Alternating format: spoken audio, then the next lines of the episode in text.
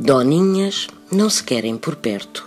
Reza a lenda que o diabo, ao tentar criar uma lebre, criou a doninha, uma crença que está associada ao cheiro muito forte que este animal exala. As doninhas fedorentas não têm boa reputação no mundo das superstições. Diz-se que avistar uma doninha depois da meia-noite traz grande infortúnio. Cruzar-se com uma doninha num caminho significa más notícias. Apanhar uma doninha numa armadilha é sinal de mau ano para a caça. E por fim, se uma doninha conseguir entrar e fazer ninho no estábulo de uma casa, isso significa más colheitas durante sete anos. E não há duas, sem três.